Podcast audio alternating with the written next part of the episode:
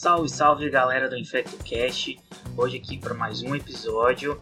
Klinger, William e Jordan.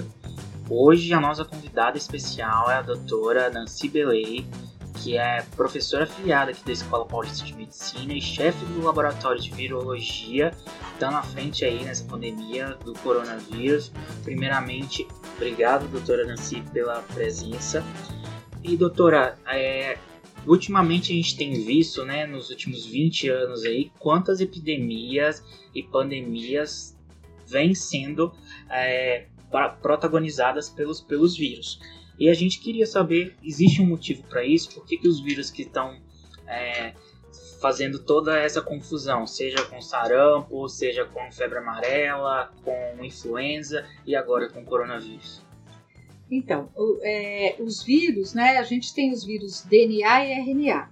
A população de vírus RNA é a maior população de organismos, se a gente considerar os vírus como organismos vivos, é, que infectam toda a natureza, tanto a espécie vegetal, as espécies vegetais, espécies animais, espécie humana, há milhões e milhões de anos. E uma, é, então existe uma facilidade muito grande de interação com todas as espécies vivas desses vírus. E se a gente considerar que os vírus, particularmente os vírus RNA, eles têm uma facilidade maior de mutação e de jump de espécie, que é a partir de adaptação numa determinada espécie e erro na replicação, conseguir pular de uma espécie para outra, ou passar a infectar uma outra espécie, isso explica porque, com o passar de várias décadas, centenas de anos e a proximidade, por exemplo, da espécie humana com a espécie animal, você consegue ter uma proximidade e uma facilidade biológica de um vírus que acomete uma espécie pular para passar a cometer uma outra espécie, no caso a espécie humana, mas a gente vê isso também, epidemias na espécie animal, às vezes dizimando toda uma espécie animal. E por que em especial os vírus respiratórios? Então, é, os vírus respiratórios também a gente tem, se a gente pegar o modelo do influenza, o influenza é uma zoonose. O influenza está adaptado à espécie humana há 10 mil anos. Né? A partir do momento que a espécie humana começou a domesticar o gado. Como ele já era um vírus que estava disseminado na espécie animal, em várias espécies animais, quando a espécie humana começou a domesticar o gado, então sempre que você tem essa proximidade humano-animal, você tem, dependendo da espécie virológica que infecta aquele animal, você começa a ter a possibilidade de, no futuro, se for um vírus RNA, você ter uma adaptação para a espécie humana. Então, o, o influenza é um bom exemplo disso. Né? Essa proximidade facilitou que a população humana pudesse se infectar com o vírus influenza. E aí a gente tem o crescimento exponencial da população humana, uma necessidade de, é, de, produção de proteína animal, o que faz com que você tenha cada vez mais áreas no mundo, principalmente no continente asiático, é, uma maior necessidade de produção de proteína, e aí a gente está falando de suínos e de aves, que são espécies que albergam vírus influenza com muita facilidade, e aí você tem essa proximidade. Bom, por que os vírus respiratórios que você perguntou? É muito fácil a transmissão respiratória. Né? As doenças respiratórias virais, elas são de período curto de incubação e de facilidade muito grande de transmissão. Algumas numa curta distância e outras numa longa distância, como é o vírus da gripe aviária, o H5N1, que é um dos fortes candidatos para uma nova pandemia. E por quê? Que característica esse vírus tem que vai diferir dos outros? Então, é, é, muito mais fácil você ter uma pandemia quando uma do, determinada doença foge de controle. Se você tem uma doença que tem um período de incubação curto e tem muita facilidade de transmissão de um meio que seja difícil de você conseguir intervir, então vamos comparar ebola, que não é um vírus respiratório, com, por exemplo, o coronavírus, que é um vírus respiratório. A epidemia de ebola, apesar de ter uma mortalidade elevada, de ter acometido populações numa situação é, economicamente extremamente desfavorável, foi uma epidemia que não virou uma pandemia. Por quê? Para virar uma pandemia, você tem que ter uma facilidade, primeiro, de ter pessoas infectadas que você não detecta. Isso podia acontecer no início com a ebola. Segundo, a partir do momento de doença, ser difícil você controlar e, por ser difícil de você controlar, essa pessoa doente poder circular e levar a doença em outros lugares. Quando você começa a comparar o ebola com o coronavírus, por exemplo, isso é diferente. Se você pegar um paciente de ebola, determinados sintomas já fazem com que você perceba que essa pessoa pode estar infectada com ebola. Quando você pega coronavírus, é muito difícil. Você tem, por exemplo, indivíduos muito pouco sintomáticos, indivíduos sintomáticos que podem ter outros tantos 200 vírus respiratórios é, diferentes que circulam ao mesmo tempo. Então você começa a ter características diferentes que é muito é, difícil de você coibir esses indivíduos infectados. E tem essa questão da circulação das pessoas. Quando você tem uma epidemia mais localizada, então você tem um período de incubação mais longo, uma doença que a maioria das pessoas são sintomáticas, com sintomas claramente identificáveis. Numa determinada localidade, muito mais fácil você coibir. Quando você tem um período de incubação curto, com uma expressão clínica de doença que é muito variável, muita gente com pouco sintoma e os que têm sintoma podendo parecer várias outras condições e circulação de pessoas, isso é muito mais fácil de ter uma pandemia. Você falou né, do vírus que poderia ser o próximo protagonista de uma próxima pandemia. O quão grave ela poderia ser e por que, que esse poderia ser o personagem principal? Bom, a gente que estuda vírus respiratórios, a gente está esperando uma pandemia de influenza há muito tempo. A última pandemia muito importante, com uma mortalidade muito maior do que a causada pelo coronavírus, foi a gripe espanhola, né? é, que não poupou nenhuma faixa etária. É diferente do que a gente tem agora com o coronavírus, que a população mais jovem e as crianças são bem poupadas. Então, a gente está se preparando para uma pandemia de influenza é, o influenza, apesar da gente ter algumas drogas que têm alguma efetividade contra o influenza, de, é, diferente do que a gente tem até agora com o coronavírus, né? A gente tem uma droga aí com uma eficácia muito relativa. É, nós temos vacina para influenza, mas a gente não tem uma vacina universal. E uh, o influenza ele se complica muito facilmente com pneumonia bacteriana, em boa proporção dos casos, principalmente naqueles casos hospitalizados, também diferente do que a gente observa para coronavírus. E se a gente tiver uma pandemia importante de influenza com uma gravidade, uma, uma condições patológicas é, mais importantes do que a gente viu da pandemia de H1N1 de 2009, seguramente a gente vai ter uma mortalidade muito mais elevada. Então, é, o mundo todo, o mundo científico, está se preparando para uma nova pandemia e a gente tem dois fortes candidatos, que é o H5N1, que é um vírus de gripe aviária com uma mortalidade elevada, que não poupa nenhuma faixa etária e que vira e mexe a gente tem epidemias em aves domésticas na Ásia, já teve na África e em alguns momentos até na Europa. Então, isso é um risco. Existem vacinas pré-pandêmicas desenvolvidas pelo uh, ah, CDC, com parcerias europeias, uh, no continente asiático. Diversas farmas estão produzindo vacina pré-pandêmica de H5N1.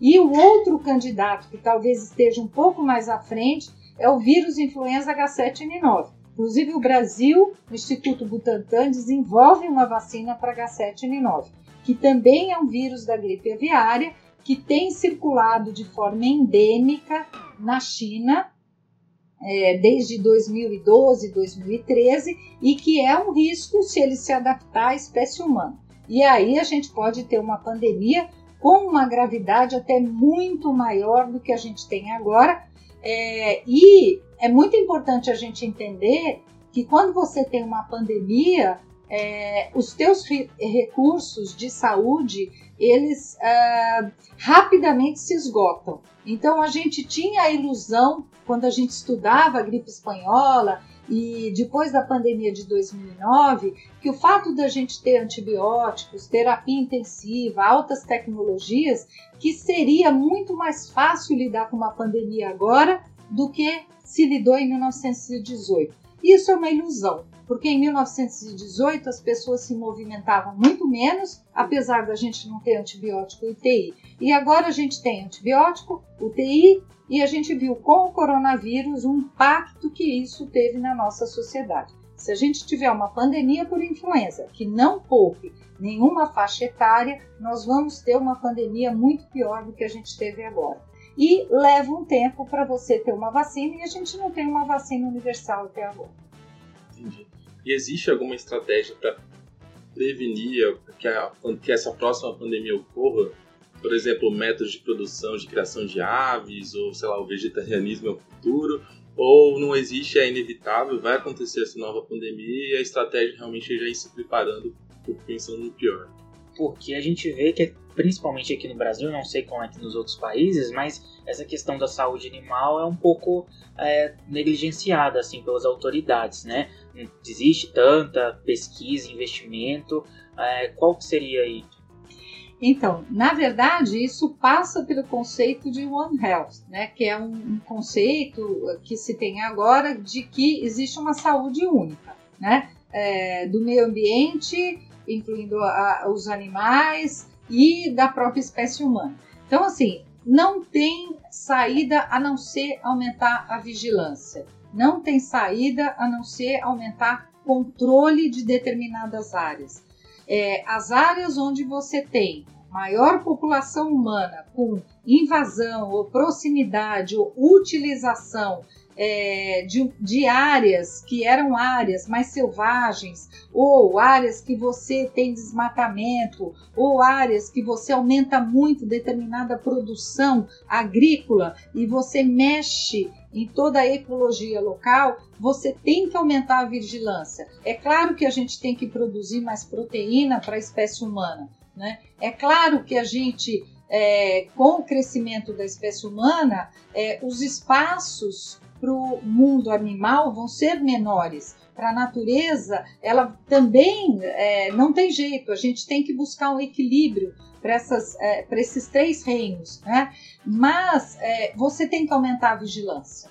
Então, isso é um ponto. Você tem que aumentar muito a vigilância. O que é aumentar a vigilância? Você tem que ir atrás desses vírus nessas populações animais. Isso envolve um custo muito grande. Por outro lado, é, sem dúvida nenhuma, é, há muitos anos a gente não consegue desenvolver drogas é, mais, uh, com uma eficácia mais ampla para diferentes vírus RNA. Isso seria fundamental, porque a maior parte das pandemias por vírus são de vírus RNA e de epidemias locais também que trazem uma tragédia. Então você teria que desenvolver plataformas de tratamento de várias famílias de vírus RNA. Isso daria conta de epidemias que têm uma mortalidade elevada todos os anos e, eventualmente, se você tivesse o surgimento de uma nova epidemia. Né? Seria uma forma de você controlar, tanto do ponto de vista de intervenção farmacológica e com vigilância, para você entender, por exemplo, se você começa a ter uma espécie animal que está tendo infecção por um vírus que não tinha antes, isso pode ser um pulo para daqui a algum tempo a espécie humana que tem contato com esse animal também receber um vírus diferente desse grupamento que inicialmente foi infectado por um morcego, por exemplo. Isso seria uma forma de você entender para onde o vírus está indo e, com isso, tentar fazer uma intervenção. E a senhora acha que seria é, o caminho, é, igual na pandemia do coronavírus, várias outras drogas, como a cloroquina, ivermectina e, e aí vai, né? é, foram testadas, estudadas para tratamento. Essas drogas vão, vão ficar no nosso arsenal ou não? É. Esse é um caminho que a indústria farmacêutica tem feito no sentido de poupar investimento é, usando o conceito de de novo drogas, né, que você utilizaria drogas que já passaram da fase de segurança, que tem uma produção em larga escala, que você pudesse utilizar como um fármaco numa nova doença. Eu acho que esse é um caminho, é um caminho que pula etapas e a gente precisa ter atitudes rápidas, mas sem dúvida nenhuma a gente precisa ter plataformas de melhor intervenção em grupos é, de agentes patogênicos. É, e aí, nesse sentido, seria investir a longo prazo para o entendimento de como fazer drogas com amplo espectro para vírus RNA. Não faz sentido eu desenvolver droga só para influenza e não desenvolver droga para RSV, que acomete criança na mesma época do ano que está cometendo influenza a população adulta. É, e o transplantado, que também se infecta com RSV.